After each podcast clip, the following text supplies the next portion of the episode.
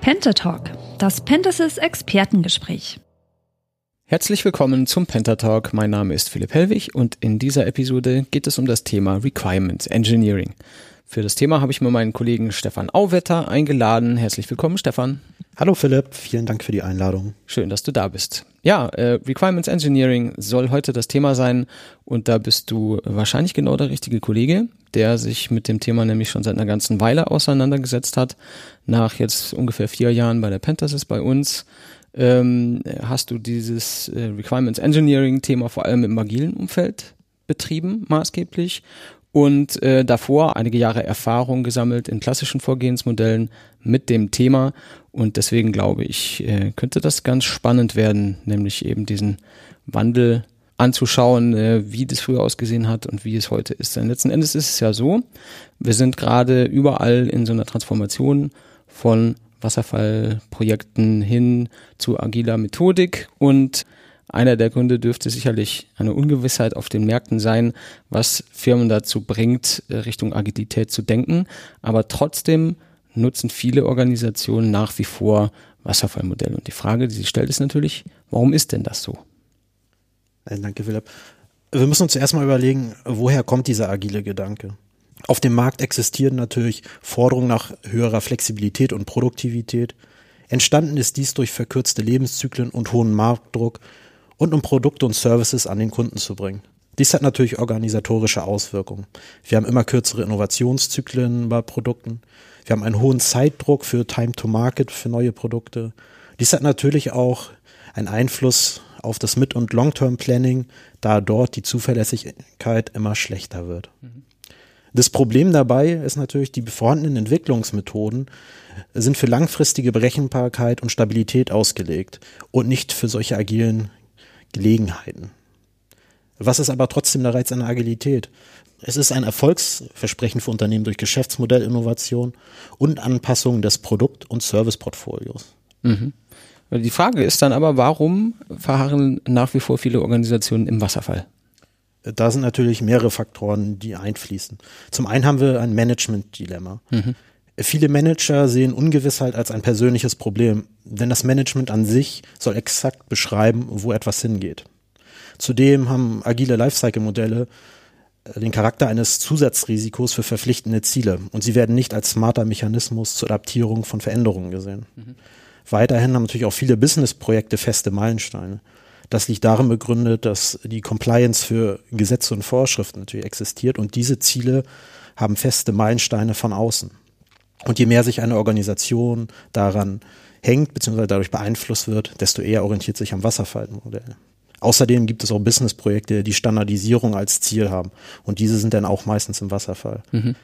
Ein Faktor, der wirklich viel Einfluss hat, ist meistens der gefehlende Gedanke im Unternehmen, der lautet, die Kunden wissen, was das Ziel ist und wir wissen, wie wir da am schnellsten hinkommen. Natürlich gibt es auch Gegenbeispiele wie Amazon oder Facebook. Die haben aber natürlich ein anderes Umfeld und ihr Fokus liegt auch auf dem Nutzerfeedback. Hm, verstanden. Dann ist die nächste Frage letzten Endes die, worum es eigentlich geht. Wie beeinflusst denn jetzt dieses ganze Agilitätsthema überhaupt die Thematik Requirements Engineering? Da müssen wir mal anschauen, was ist jetzt das Hauptziel vom Agilen? Mhm. Das ist natürlich schnelles und direktes Kundenfeedback, was natürlich idealerweise durch Systemnutzung hervorgerufen wird. Wir wissen, dass agile Teams kontinuierlich mit den Stakeholdern und Nutzern bzw. Kunden zusammenarbeiten. Dies geschieht in Form von Erhebung von Business Requirements, Hinzufügen von Details zu Epics oder User Stories, wie auch in der Spezifikation von Akzeptanzkriterien, deren Verifizierung oder Validierung. Ein weiterer Punkt sind die Annahmen, die eine andere Validität im agilen Umfeld enthalten. Im Wasserfall werden Annahmen im Langzeitverlauf vielfach invalidiert, da sie auch upfront erstellt wurden. Im agilen Umfeld haben wir eine verkürzte Zeit zwischen Annahme, Erstellung und deren Validierung. Dies reduziert natürlich die Abweichungswahrscheinlichkeit hin zur Auslieferung.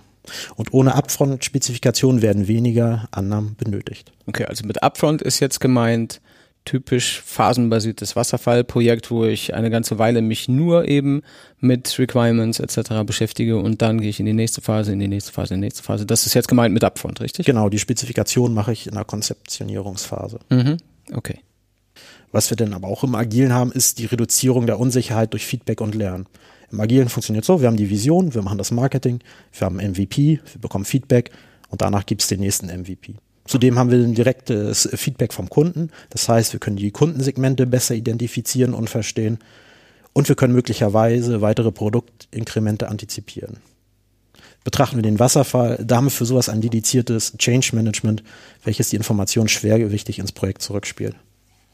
Ähm, du hast in Vorbereitung auf unseren kleinen Talk dich natürlich auch mit dem Thema agiles Manifest beschäftigt. Das ist ja eigentlich der Dreh- und Angelpunkt für diese ganze agile Denke, das Mindset dahinter. Da hast du dir die Mühe gemacht, die Denkweisen mal zu vergleichen. Willst du vielleicht dazu ein paar Sätze erzählen? Sehr gerne. Wichtig ist es, die RE-Perspektive zu verstehen. Die besagt in drei Punkten. Zum einen, kenne die relevanten Anforderungen, erreiche einen Konsens zwischen Stakeholdern über die Anforderungen, dokumentiere die Anforderungen auf standardisierte Basis und manage sie systematisch. Im zweiten Punkt geht es darum, Verstehen und Dokumentieren der Wünsche und Bedürfnisse der Stakeholder. Und im dritten Punkt um das Spezifizieren und Managen der Anforderungen, um das Risiko der Auslieferung eines Systems zu reduzieren, das nicht den Bedürfnissen und Wünschen entspricht. Mhm. Das Ganze können wir natürlich jetzt auch mit dem Agilen Manifest vergleichen. Schauen wir uns an, den Punkt Individuen und Interaktion stehen über Prozessen und Werkzeugen. Gut, was heißt das für uns im, im Requirements Engineering? Bedürfnisse und Wünsche verstehen, um die benötigten Anforderungen abzuleiten, ist der Kernpunkt. Dies lösen wir über eine intensive Kommunikation. Prozesse und Werkzeuge nutzen wir nur noch, um komplizierte Inhalte aufzulösen oder um kognitive Prozesse zu unterstützen. Wichtig hierfür kann es sein, ein Kontextmodell zu erschaffen. Dabei geht es darum, Unklarheiten aufzulösen. Das könnte unter anderem sein, was ist das eigentliche Problem oder der Veränderungswunsch, der hinter dem Projekt steht? Mhm. Welchen Nutzen oder welche Ergebnisse sollen erreicht werden? Oder ganz einfach, was ist die Ausgangssituation oder die Umweltsituation? Wichtig dabei ist es, dass wir es vorsichtig einführen und auch vorsichtig gebrauchen. Mhm. Schauen wir uns den anderen Punkt an. Funktionierende Software steht über umfassender Dokumentation. Zum einen müssen wir den Nutzer verstehen und das Verständnis auch dem Entwickler übergeben. Dieser kann dann unter einem verringerten Risiko entwickeln. Die Dokumentation für uns ist nachrangig, denn die Kommunikation ist im Vordergrund und wir setzen auf verteiltes Wissen. Natürlich müssen wir berücksichtigen, es gibt Gesetze und Vorschriften, die in verschiedenen Domänen unsere Dokumentation vorschreiben. Das muss der Requirements Engineer aber kennen. Mhm. Die zwei anderen Punkte Zusammenarbeit mit dem Kunden steht über der Vertragshandlung. Gut, an sich das IREP baut auch schon auf agilen Konzepten auf, wie direkte Kommunikation, Personas, verschiedene Kreativmotoren. Wir haben Contextual Inquiries, User Stories oder die berühmten drei Cs aus Card, Conversation, Confirmation. Mhm. Jetzt hast du IREP gesagt, das hat vielleicht nicht jeder Hörer den gleichen Wissensstand. Was ist IREP? Ja, das IREP ist das internationale Requirements Engineering Board. Ah ja. Kannst du noch einen Satz dazu sagen, irgendwie, was das macht? Es ist die Institution, die sich um die ganze Methodik hinter dem Requirements Engineering kümmert. Ah, okay. Dann haben wir noch einen weiteren Punkt aus dem agilen Manifest übrig.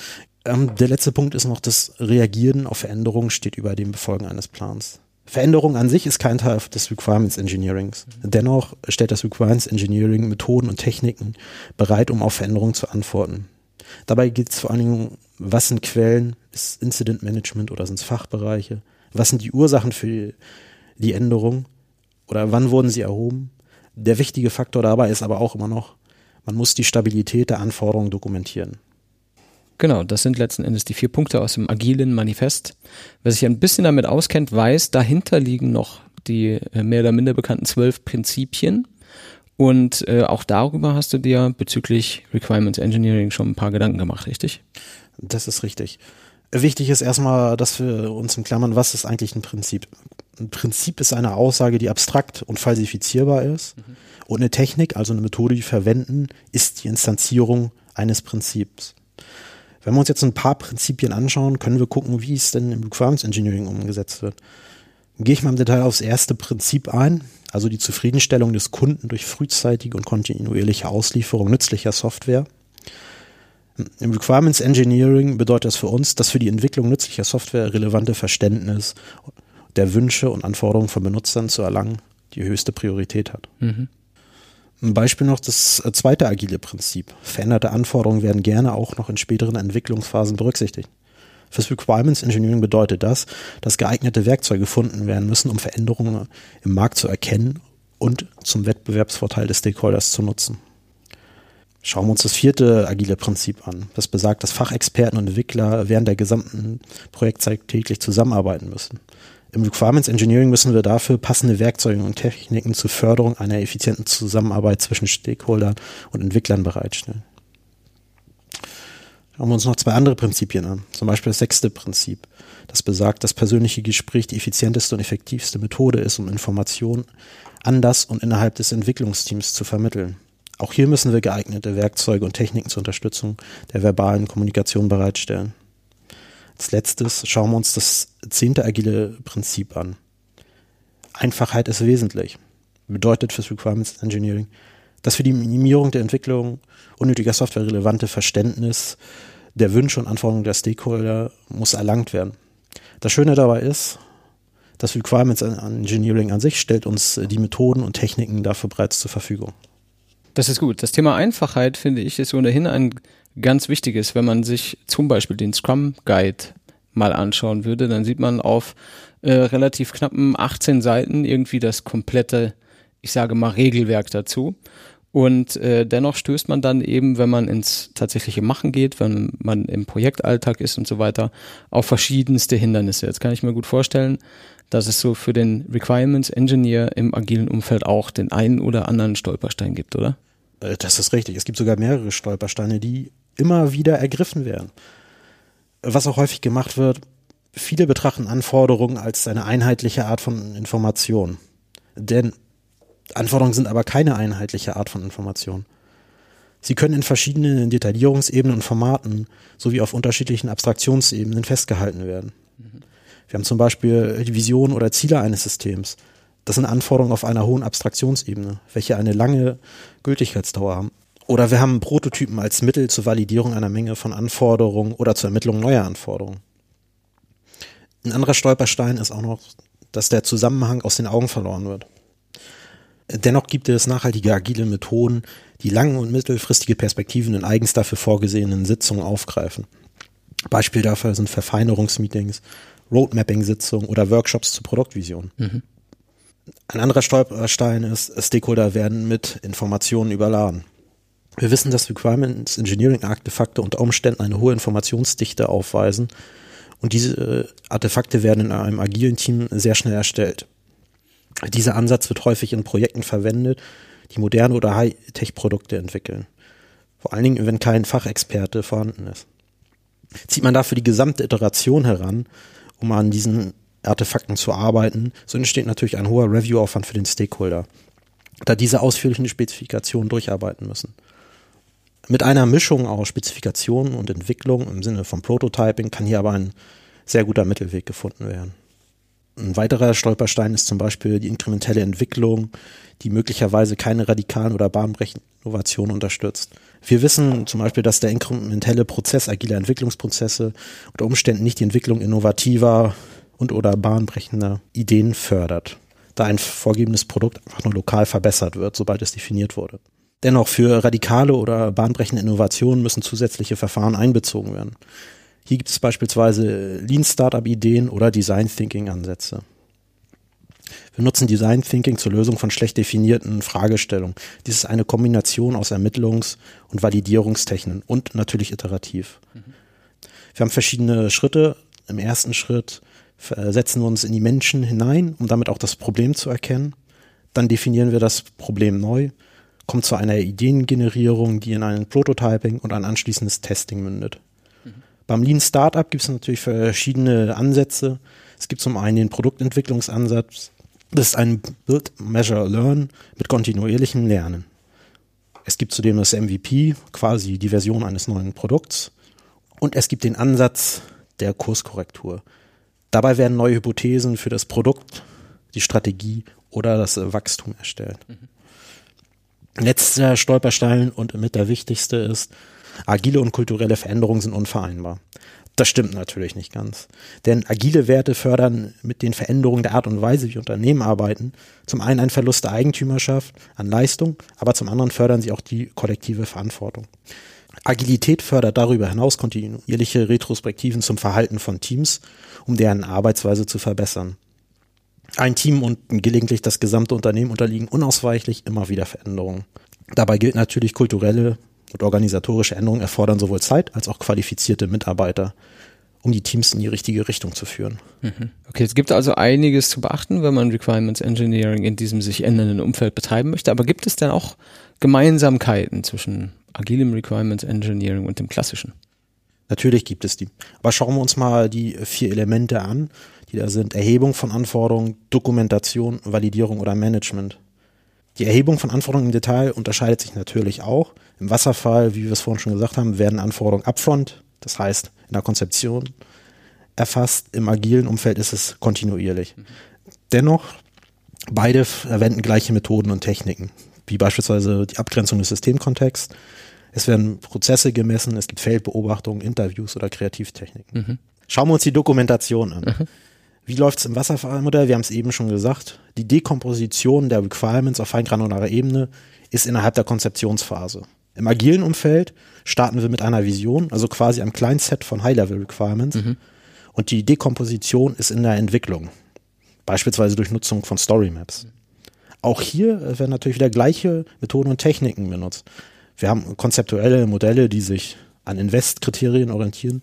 Also ist etwas independent, negotiable, valuable, estimable, small oder testable. Oder in einer natürlichen Sprache, wie es häufig bei Epics und User Stories verwendet wird. Mhm. Der nächste Punkt wäre die Validierung. Im Wasserfallmodell nutzen wir dafür Dokumente und Fehler in diesen Dokumenten führen häufig zu Change Requests. Mhm. Im agilen Umfeld haben wir kurze Iterationen. Da besonders wichtig ist die Definition of Ready. Das heißt, der Inhalt und die Akzeptanzkriterien sind mit den Stakeholdern abgestimmt. Änderungen an der Facharchitektur, also am fachlichen Modell, sind auch abgestimmt und die Story ist schätzbar. Zudem benötigen wir Acceptance Criteria, Weiterhin gibt es eine Definition of Done. Und falls die Definition of Done im Review nicht erfüllt wurde, ist es eine neue Anforderung. Was wirklich wichtig ist, ist, dass aber eine Priorisierung auf Epic-Ebene stattfindet, damit wir weniger Abhängigkeiten haben. Mhm. Ein letzter Punkt ist noch das Management. Im Wasserfallmodell ist Requirements Management eine eigene Rolle. Im agilen Umfeld ist es in verschiedenen Aktivitäten verordnet. Mhm. Also da haben wir keine eigene Rolle. Dort haben wir das Management beispielsweise im Refinement, in der Priorisierung. Es kann aber auch über User Stories im Source Code referenziert werden. Die Traceability wird aber meistens über die Burn-Up-Chart genutzt. Mhm. Okay, uh, Traceability heißt in dem Zusammenhang jetzt äh, im Sinne von äh, Nachvollziehbarkeit. Das ist richtig, ja. Wie würdest du denn deiner Erfahrung nach die, den Einfluss von agilem Requirements Engineering auf die Organisation als solche einschätzen? Ich denke, der Einfluss ist groß, weil es geht nicht nur darum, dass sich die Entwicklung anpasst, sondern das ganze Unternehmen muss angepasst werden. Mhm. Das sind natürlich auch wieder verschiedene Faktoren, die da einen Einfluss haben. Äh, zum einen muss die nachfragende Organisation genügend gute Anforderungen und gut bedeutet in dem Fall, dass diverse Kriterien erfüllt worden sind. Wir haben vorhin die Invest-Kriterien erwähnt. Und äh, dies muss vonstatten gehen, damit die Entwicklung in gleichmäßigem Tempo voranschreiten kann. Vor allen Dingen bei Anforderungen, die sich häufig ändern, muss dafür natürlich ein kontinuierlicher Bedarf weitergegeben werden.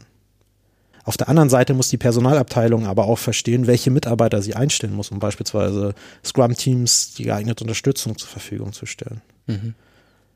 Ein großer Punkt ist auch noch, dass in größeren Unternehmen traditionell ein Top-Down-Management geführt wird. Und das legt großen Wert auf Planung und Berechenbarkeit. Mhm. Was wir aber beachten müssen, ist die Softwareentwicklung von näher projektbasiert ist. Das heißt, sie findet in Form einer Reihe von vorübergehenden Verpflichtungen zur Herstellung von eindeutigen Produkten, Services oder Ergebnissen statt. Aber im agilen Umfeld ist die Entwicklung produktorientiert. Mhm. Daraus ergibt sich natürlich auch eine Spannung.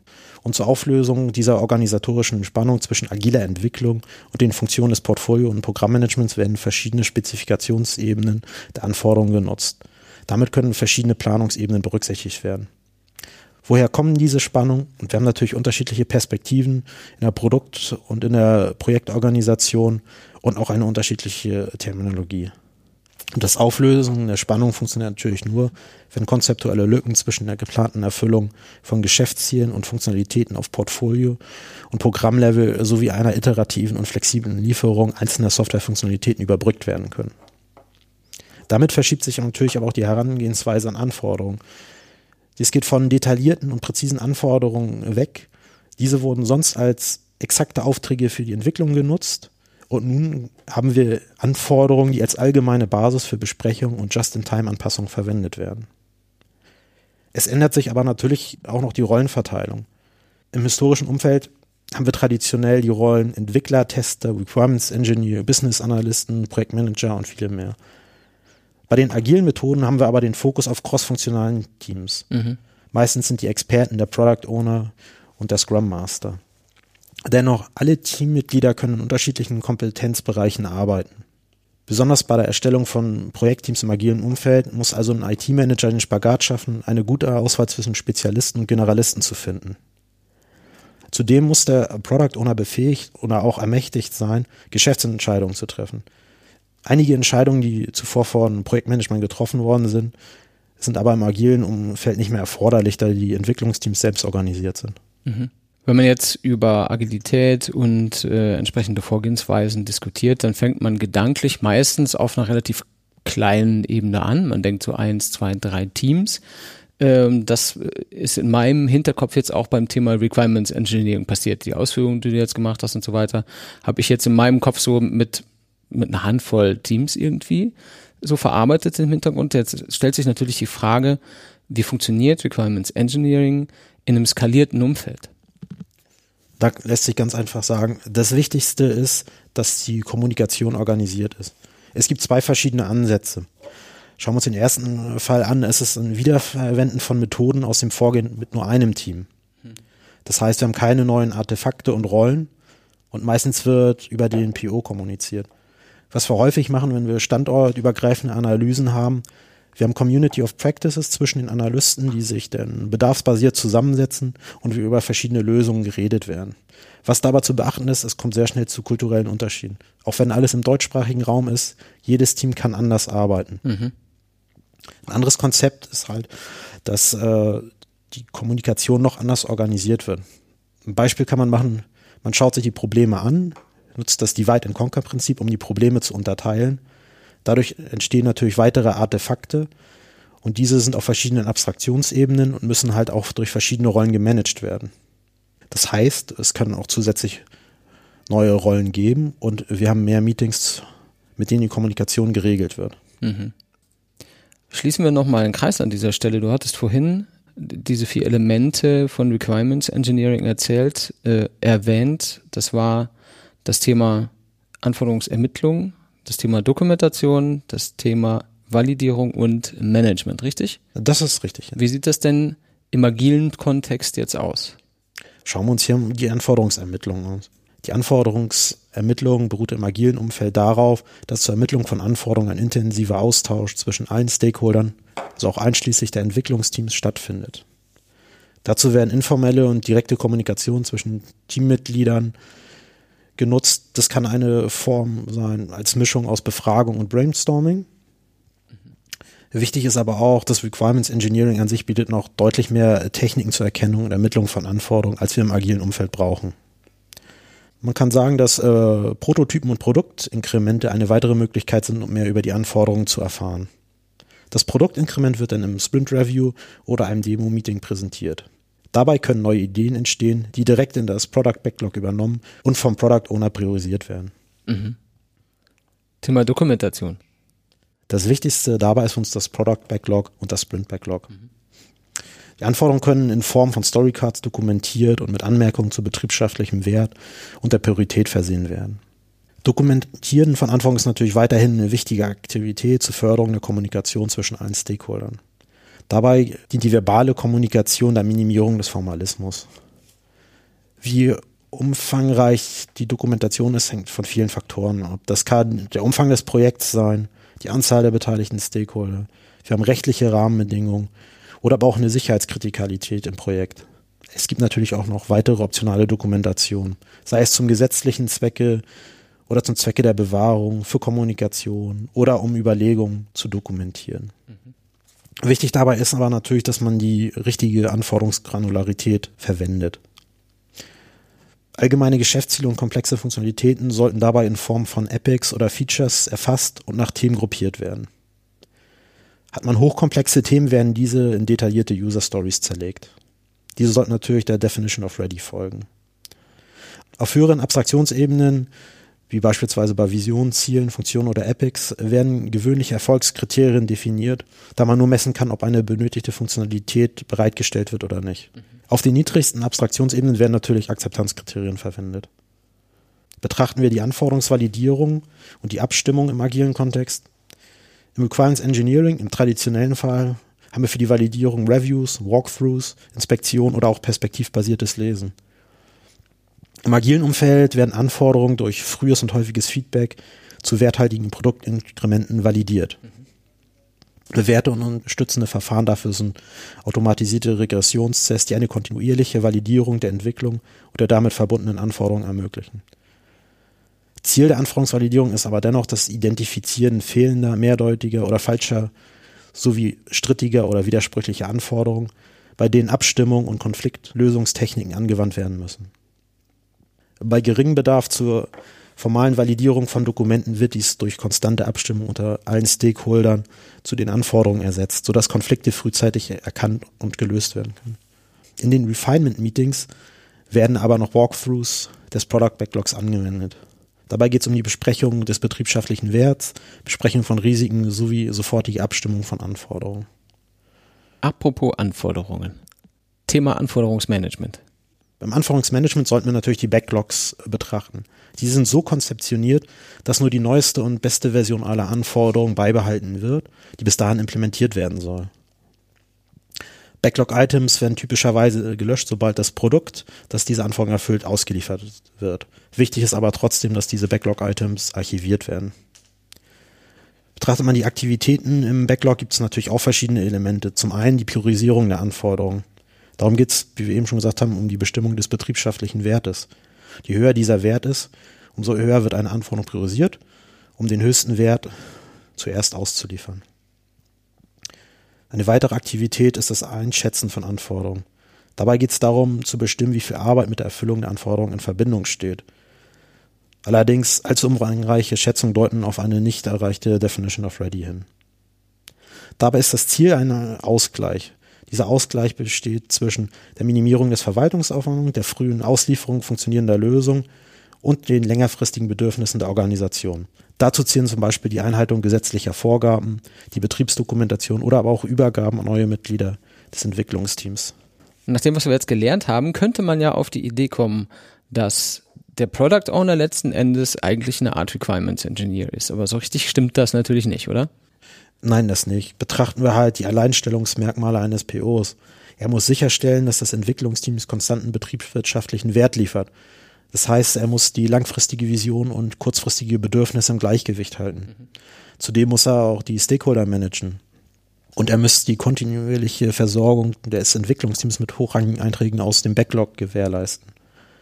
Was beide Rollen gleich haben, ist, sie müssen sich um die Anforderungsermittlung, die Anforderungsdokumentation sowie die Validierung und das Management der Anforderungen kümmern. Dabei können sie natürlich auch gleiche Notationen und Werkzeuge verwenden.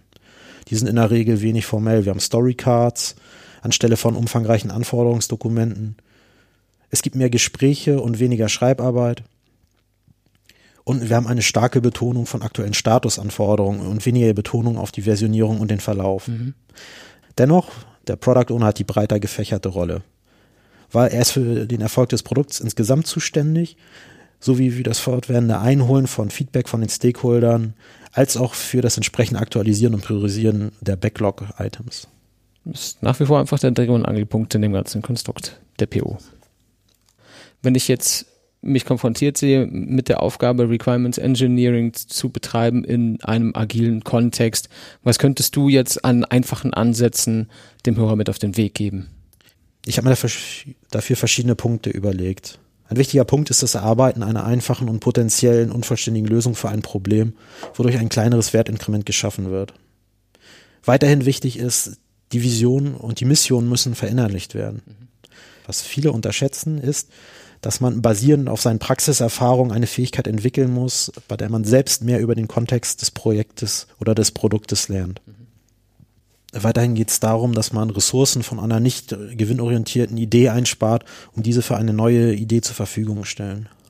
Vor allen Dingen ist es auch wichtig, Inspect und Adapt zu nutzen, um seine eingesetzten Methoden und Techniken zu validieren und gegebenenfalls auszutauschen.